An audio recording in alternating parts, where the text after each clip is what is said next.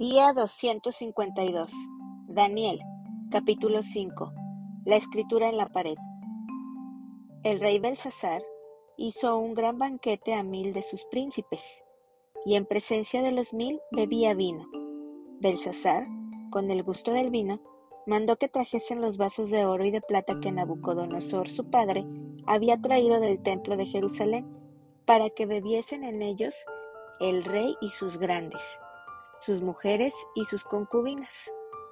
Entonces fueron traídos los vasos de oro que habían traído del templo de la casa de Dios que estaba en Jerusalén, y bebieron en ellos el rey y sus príncipes, sus mujeres y sus concubinas.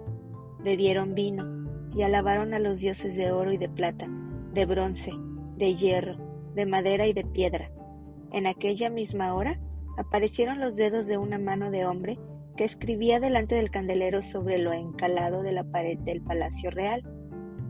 Y el rey veía la mano que escribía. Entonces el rey palideció y sus pensamientos lo turbaron y se debilitaron sus lomos y sus rodillas daban la una contra la otra. El rey gritó en alta voz que hiciesen venir magos, caldeos y adivinos. Y dijo el rey a los sabios de Babilonia, Cualquiera que lea esta escritura y me muestre su interpretación, será vestido de púrpura y un collar de oro llevará en su cuello y será el tercer señor en el reino. Entonces fueron introducidos todos los sabios del rey, pero no pudieron leer la escritura ni mostrar al rey su interpretación.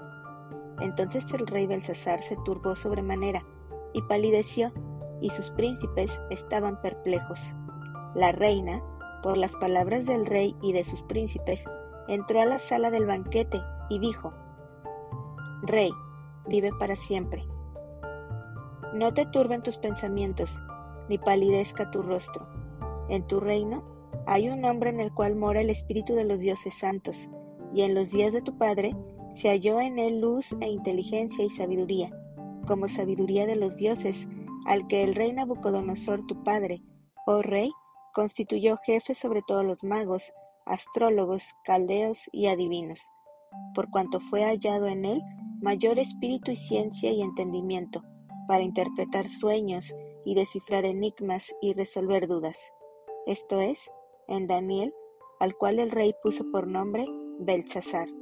Llámese, pues, ahora a Daniel, y él te dará la interpretación.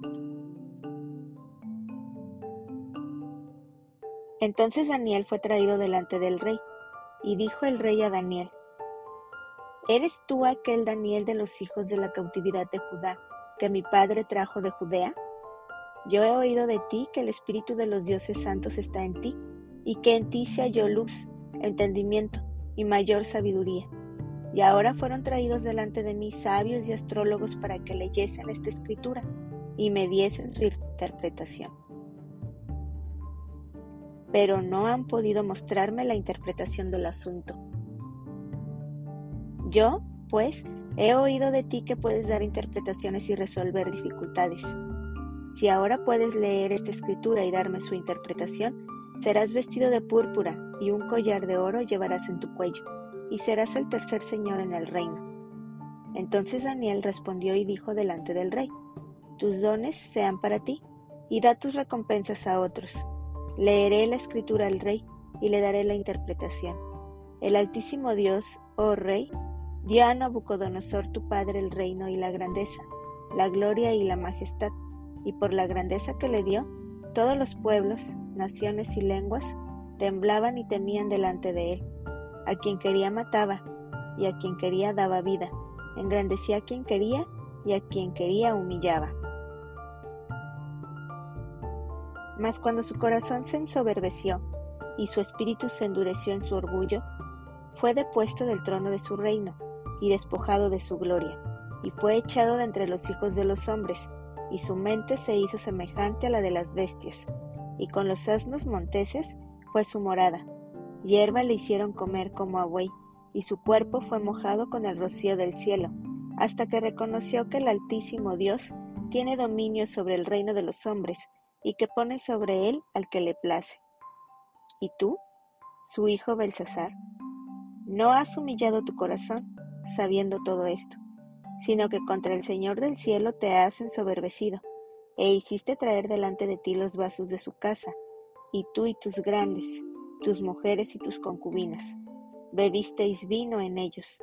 Además de esto, diste alabanza a dioses de plata y oro, de bronce, de hierro, de madera y de piedra, que ni ven, ni oyen, ni saben, y al Dios en cuya mano está tu vida y cuyos son todos tus caminos, nunca honraste. Entonces, de su presencia fue enviada la mano que trazó esta escritura, y la escritura que trazó es Mene, Mene, Tekel, Uparsin. Esta es la interpretación del asunto. Mene, contó Dios tu reino y le ha puesto fin. Tekel, pesado has sido en balanza y fuiste hallado falto. Pérez, tu reino ha sido roto y dado a los medos y a los persas. Entonces mandó Belsasar vestir a Daniel de púrpura y poner en su cuello un collar de oro y proclamar que él era el tercer señor del reino. La misma noche fue muerto Belsasar, rey de los caldeos, y Darío de Media tomó el reino, siendo de sesenta y dos años.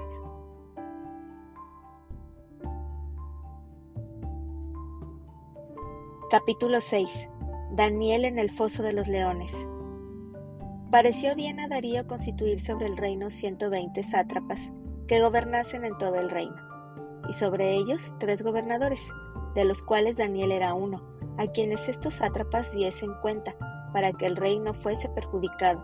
Pero Daniel mismo era superior a estos sátrapas y gobernadores, porque había en él un espíritu superior, y el rey pensó en ponerlo sobre todo el reino entonces los gobernadores y sátrapas buscaban ocasión para acusar a Daniel en lo relacionado al reino, mas no podían hallar ocasión alguna a falta, porque él era fiel y ningún vicio ni falta fue hallado en él.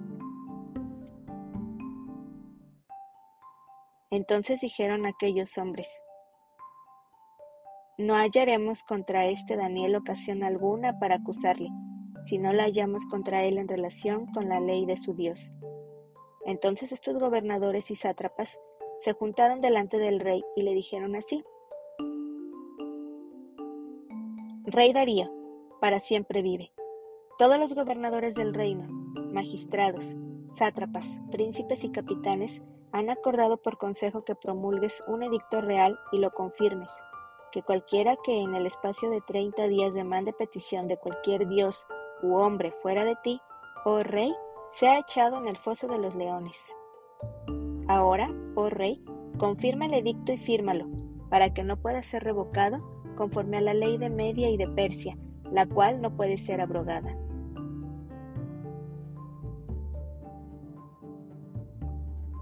Firmó, pues, el rey Darío el edicto y la prohibición. Cuando Daniel supo que el edicto había sido firmado, Entró en su casa y abiertas las ventanas de su cámara que daban hacia Jerusalén, se arrodillaba tres veces al día y oraba y daba gracias delante de su Dios, como lo solía hacer antes.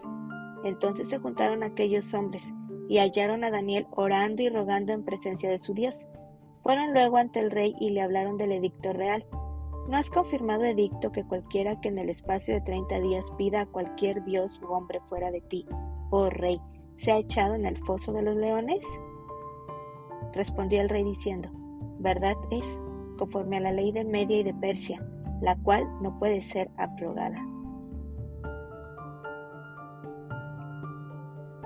Entonces respondieron y dijeron delante del rey, Daniel, que es de los hijos de los cautivos de Judá, no te respeta a ti, oh rey, ni acata el edicto que confirmaste, sino que tres veces al día hace su petición. Cuando el rey oyó el asunto, le pesó en gran manera y resolvió librar a Daniel, y hasta la puesta del sol trabajó para librarle. Pero aquellos hombres rodearon al rey y le dijeron, Sepas, oh rey, que es ley de Media y de Persia, que ningún edicto u ordenanza que el rey confirme puede ser abrogado.